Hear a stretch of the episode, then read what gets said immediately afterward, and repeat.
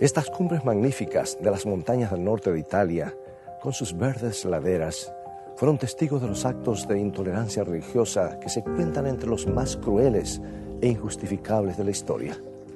Nos referimos a la matanza de los valdenses, el último estertor de la Edad Oscura, y lo más incomprensible de todo es el gobernante que permitió la persecución, Luis XVI, rey de Francia. El reino de Luis XVI tenía su centro en el Palacio de Versalles, que llegó a ser el sinónimo de lujo y decadencia. El rey Sol de Francia no se fijaba en gastos cuando se trataba de hacer que sus jardines fueran los más espléndidos de todo el mundo. La vida en Versalles significaba la búsqueda extravagante del placer. Allí se exhibían óperas y obras teatrales en escenarios resplandecientes. La gente apostaba con locura y siempre había alguna fiesta en proceso. Una dama de la corte declaró que si ella comiera solo la mitad de lo que comía el rey, se moriría en menos de una semana. Además, el rey se divertía cultivando una sucesión de concubinas. Sin embargo, fue este mismo Luis, tan poco interesado en las controversias religiosas, quien se encargó de enviar soldados a invadir los últimos refugios montañeses de los valdenses con el fin de aplastar a esos herejes. ¿Cuál podría haber sido su motivo? La respuesta es un relato fascinador acerca de la búsqueda de un mediador que no puede ser manipulado. Toma tu Biblia y acompáñame en este viaje al norte de Italia para explorar el rico pasado del pueblo valdense y cómo mantuvieron encendida la luz de la palabra de Dios por tantos siglos.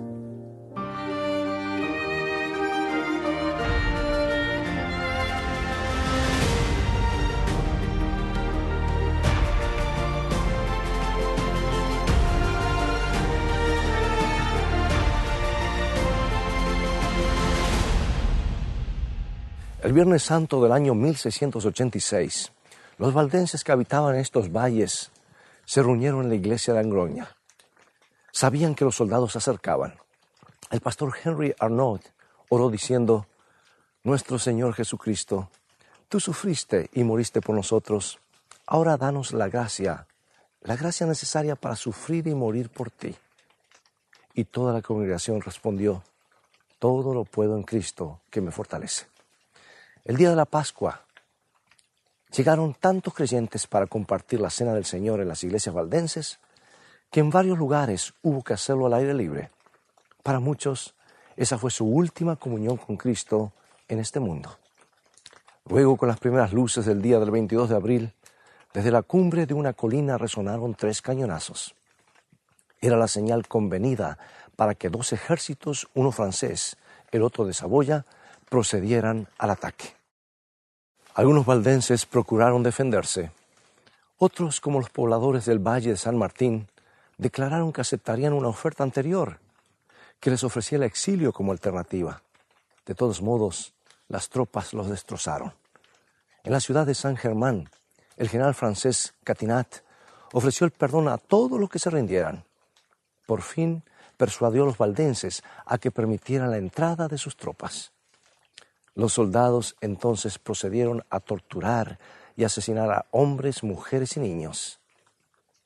¿Por qué se hizo a los valdenses objeto de tanta hostilidad?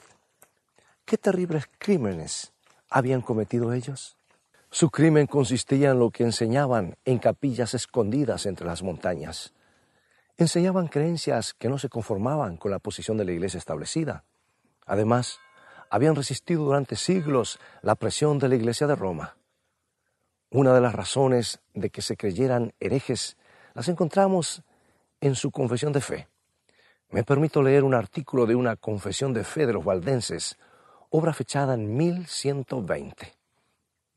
Cristo es nuestra vida, verdad, paz y justicia, y también nuestro pastor, intercesor, sacrificio y sacerdote, que murió para salvación de todos los que creen, y que ha resucitado para nuestra justificación. Del mismo modo, mantenemos con firmeza que no hay otro mediador e intercesor ante Dios el Padre fuera de Jesucristo. Los valdenses basaban su confesión en las claras enseñanzas del Nuevo Testamento. Por ejemplo, lo que escribió el apóstol Pablo en Timoteo, primera carta, capítulo 2, versículo 5. porque hay un solo Dios y un solo mediador entre Dios y los hombres, Jesucristo hombre, el cual se dio a sí mismo en rescate por todos, de lo cual se dio testimonio a su debido tiempo. Este texto probablemente fue leído aquí mismo, pues en una de estas capillas, en esta área, los valdenses se esforzaron por vivir conforme a las implicaciones de este principio. También leían algunas declaraciones del libro de los Hebreos que categorizan a Cristo como nuestro único sumo sacerdote celestial. Veamos Hebreos 10, 12 al 14. Pero Cristo, habiendo ofrecido una vez para siempre un solo sacrificio por los pecados, se ha sentado a la diestra de Dios, porque con una sola ofrenda hizo perfectos para siempre a los santificados. El sacrificio de Cristo es el requisito indispensable que necesitamos para presentarnos confiadamente ante un Dios santo y glorioso. Eso era lo que los valdenses leían en sus Biblias y eso era también lo que predicaban. Ellos tenían una imagen muy clara de Cristo como Salvador, a la vez que sumo sacerdote y también mediador en el cielo, y negaban que pudiera existir algún otro mediador entre Dios y los hombres. Tal vez te preguntes, ¿qué, tiene esto eh, de tan terrible? ¿Por qué se los consideraba una herejía tan peligrosa? Esta es la Catedral de Santa María Mayor en Roma. Durante siglos han venido aquí los peregrinos para honrar a la Madre de Cristo y rogar por su intercesión. En la Edad Media se le tributó a María, la joven aldeana de Nazaret, mayor honra humana que nunca antes. El concilio de Éfeso decidió oficialmente que María debía ser venerada como la Madre de Dios. El Papa Sixto III decidió construir esta basílica en honor de María. Es curioso que el lugar que eligiera para este fin fue el monte Esquilino, lugar donde había estado la base del culto de la antigua diosa romana Juno Lucina. El hecho es que la iglesia de Roma había multiplicado los mediadores, lo cual le producía grandes ganancias. Además de María, estaban todos los santos que reinaban con Cristo en el cielo. Muchos sinceros adoradores les dirigían oraciones y realizaban actos devocionales para honrarlos, con la esperanza de obtener el favor de Dios. También el sacerdote local funcionaba como mediador, pues oía confesiones, asignaba penitencias y concedía perdones. Al declarar los valdenses que nuestro Señor Jesús es el único mediador, atacaban los fundamentos mismos de esta inmensa burocracia religiosa. Eso era un desafío al sistema que, comenzando con el sacerdote local, pasaba luego a algún santo interesado, de allí a la Virgen glorificada y por fin a Dios. Y la Iglesia de Roma necesitaba que ese sistema se mantuviera intacto. Por eso los valdenses fueron condenados y acosados y llevados ante la Inquisición. Por eso también fueron asesinados en masa como peligrosos herejes en 1686. Pero ¿cómo llegó Luis XIV a figurar en la escena? No es un candidato muy convincente como defensor de la fe. A Luis ninguna clase de herejía le importaba gran cosa, tal como sucede con la mayoría de los que muestran poco interés en la religión, el rey de Francia podía ser tolerante. De hecho, en cierta ocasión él declaró, Así como las hojas de los árboles difieren sutilmente en su coloración, Dios también ha dado al hombre legiones de matices ligeramente distintos. Sin embargo, algo sucedió que cambió por completo la actitud de este monarca. En esencia se trata de lo siguiente. Luis XIV quería impresionar al hombre que gobernaba desde la Basílica de San Pedro aquí en Roma. Todo comenzó con un cura llamado Letelier era el confesor de Luis XIV en la corte.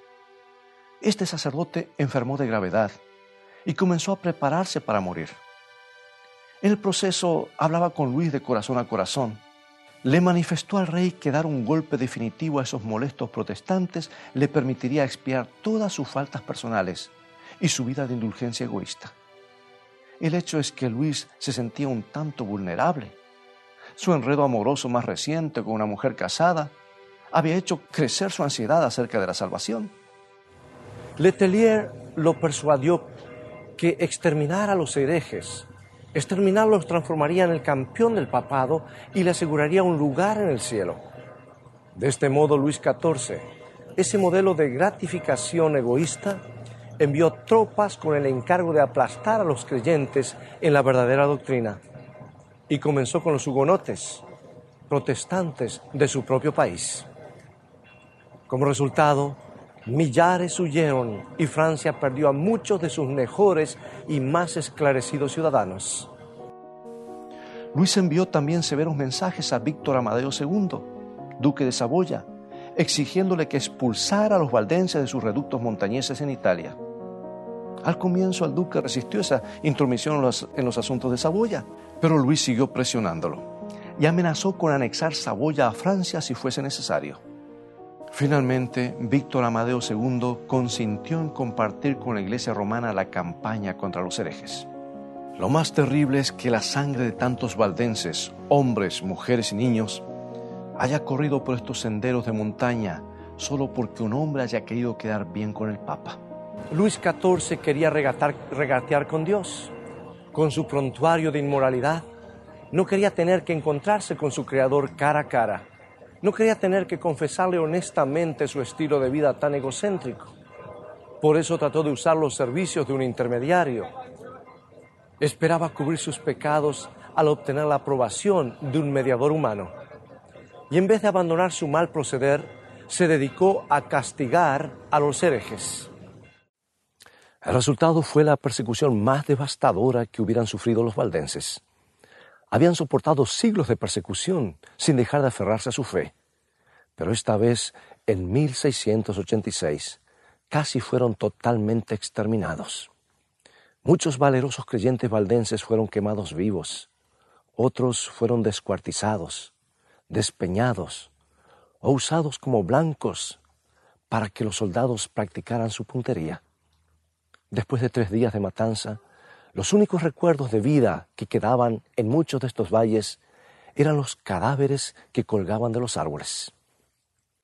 Hay una razón muy importante que explica por qué los apóstoles nos enseñaron que hay un solo mediador entre Dios y los hombres.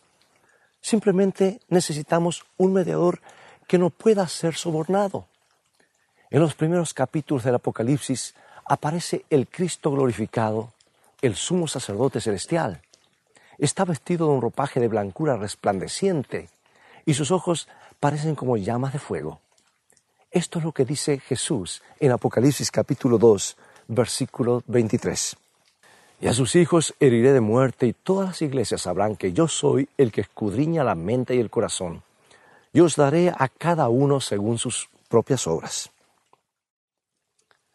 A Jesucristo nadie lo puede manipular, nadie puede sobornarlo o engañarlo todo lo ve, aún lo más profundo, lo más íntimo de nuestro ser.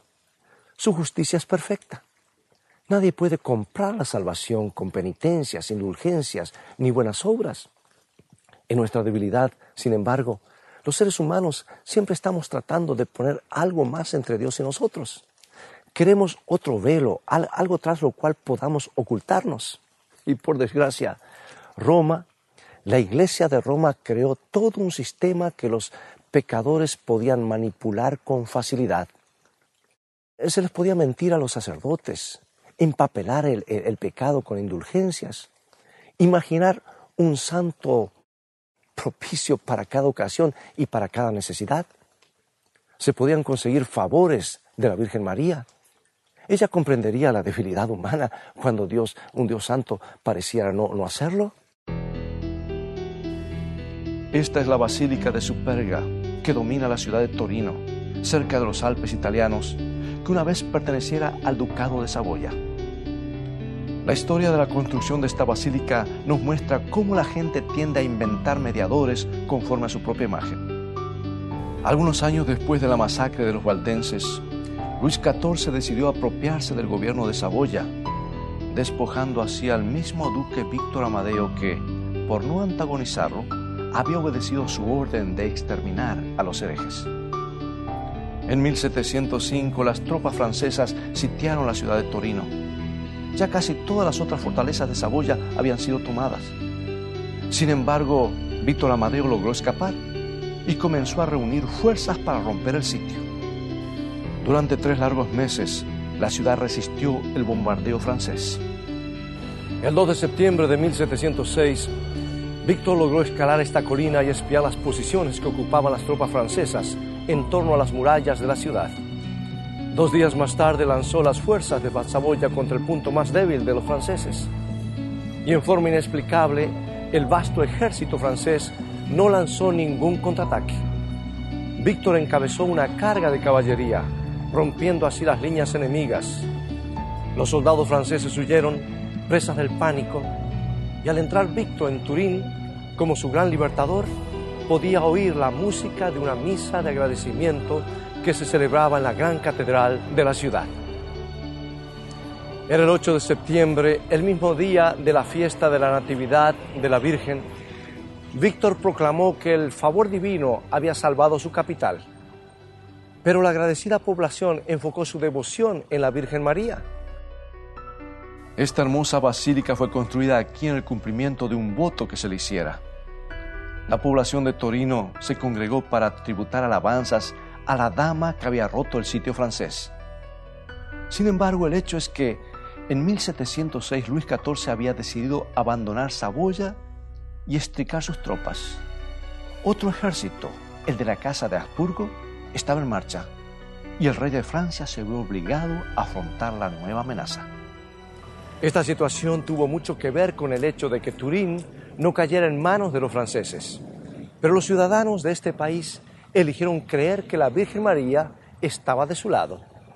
Víctor Amadeo quiso creer que de alguna manera se había ganado el favor de la Madre de Jesús. No quiso pensar en la sangre de los valdenses, grandes y pequeños, que manchaba sus manos. No quiso creer que esa sangre clamaba ante Dios por justicia tampoco pensaron en esos soldados que habían participado en la masacre. Querían tener en el cielo alguien que aprobara su causa, que portara su bandera, que estuviera plenamente a favor de Torino.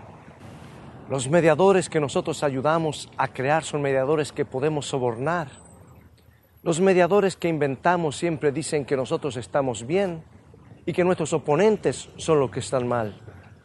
Jesucristo es el mediador que nos ayuda en forma muy distinta. En primer lugar, siempre dice la verdad.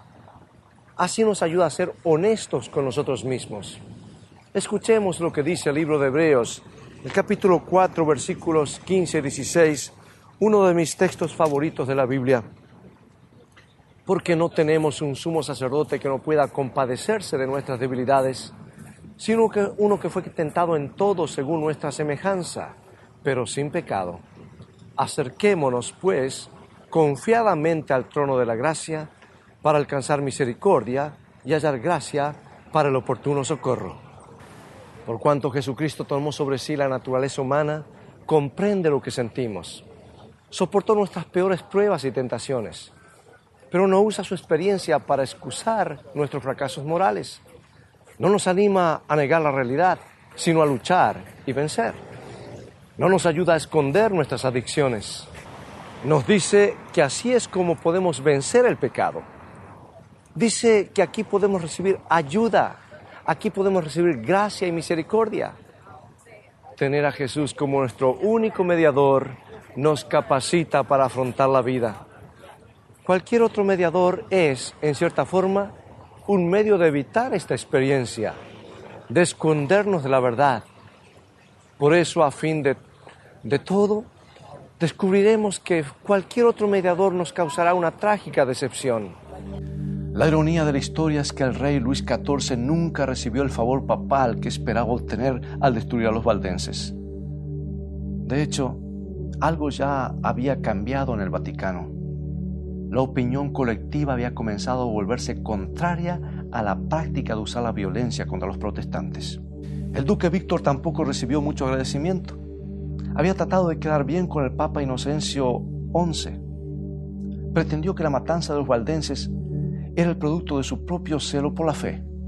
Inocencio le mandó un mensaje de felicitación que no expresaba gran entusiasmo. Luis y Víctor habían cometido un acto de intolerancia digno de los peores momentos de la Edad Oscura. Fue en verdad el último y siniestro estertor de la época diabólica. Luis había retrasado en varios siglos cualquier esperanza de reconciliación entre protestantes y católicos.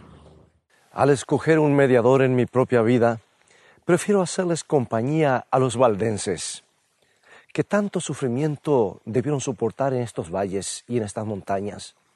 Prefiero, prefiero hacerme eco de su fe. Durante los tres días terribles de matanza, hubo unas pocas horas de quietud nocturna. Tanto los valdenses como los soldados encendieron fogatas para defenderse del frío. Y mientras los soldados se calentaban las manos junto a las hogueras, repasaban con orgullo sus hazañas del día. Y junto a las hogueras del bosque, los valdenses hacían algo muy diferente. Habían quedado de acuerdo en recitar juntos una oración.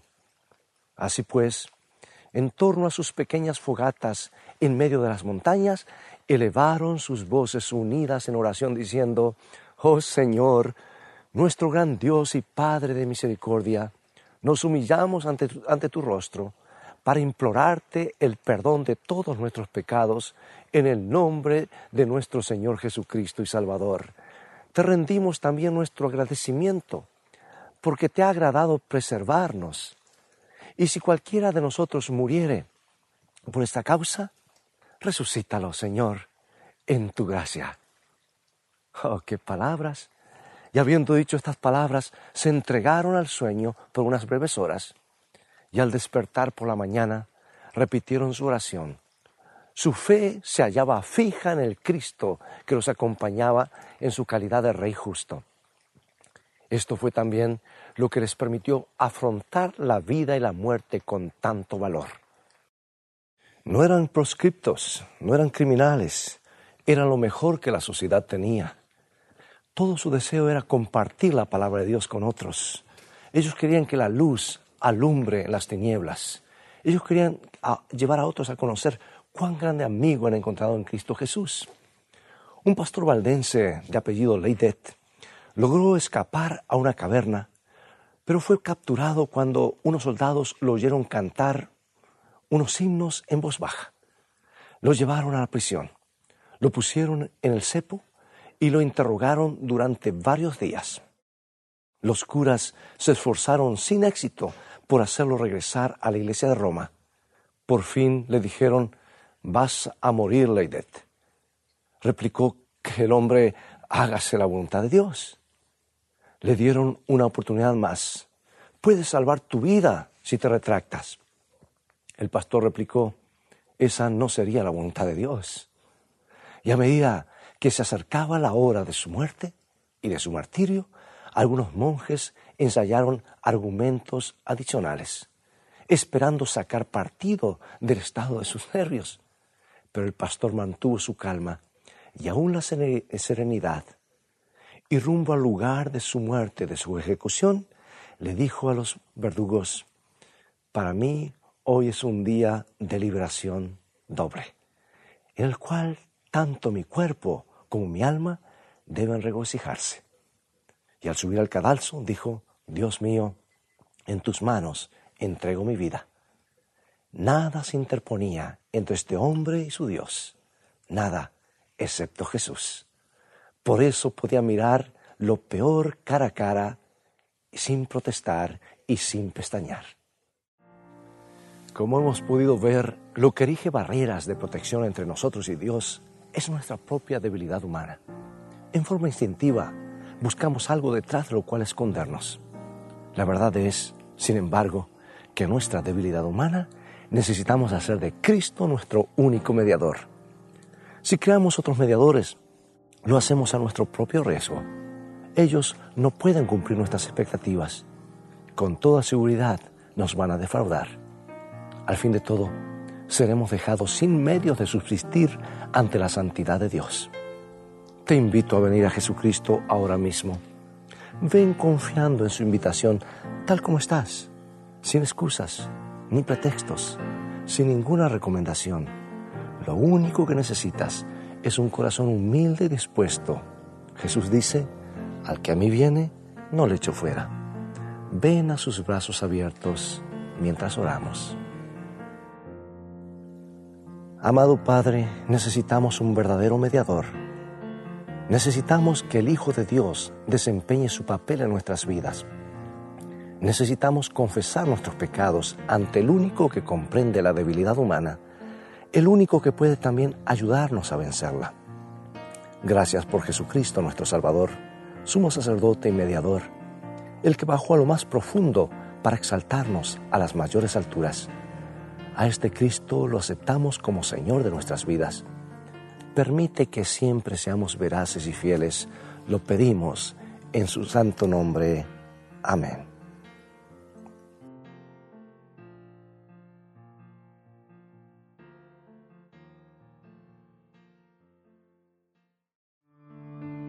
Nuestro Padre Celestial está esperando derramar sobre nosotros la plenitud de sus bendiciones. Es privilegio nuestro beber abundantemente en las fuentes del amor infinito. Qué extraño que oremos tan poco. Dios está pronto y dispuesto a oír la oración sincera del más humilde de sus hijos. ¿Por qué han de ser los hijos e hijas de Dios tan remisos para orar? Cuando la oración es la llave en la mano de la fe para abrir el almacén del cielo, en donde están atesorados los recursos infinitos de la omnipotencia?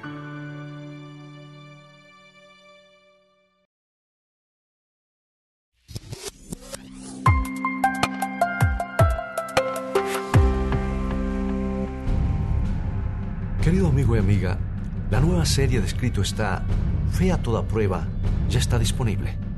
En ella nos trasladaremos al antiguo imperio romano, donde los primeros cristianos, rodeados por un ambiente sediento de poder, lujuria y persecución, lucharon para mantener una fe viva pagando el precio de la muerte.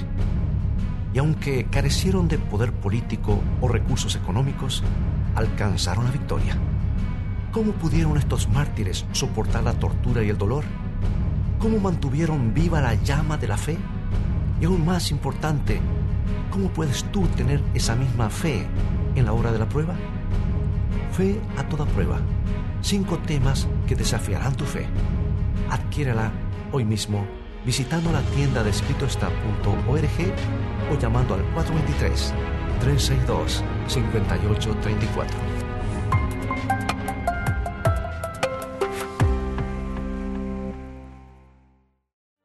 Bien amigos, nos despedimos desde las colinas de Italia y los fértiles valles valdenses. Sigamos mirando a Jesús, quien es un guía fiel. Dios te bendiga y recuerda, escrito está, no solo de pan vivirá el hombre, sino de toda palabra que sale de la boca de Dios.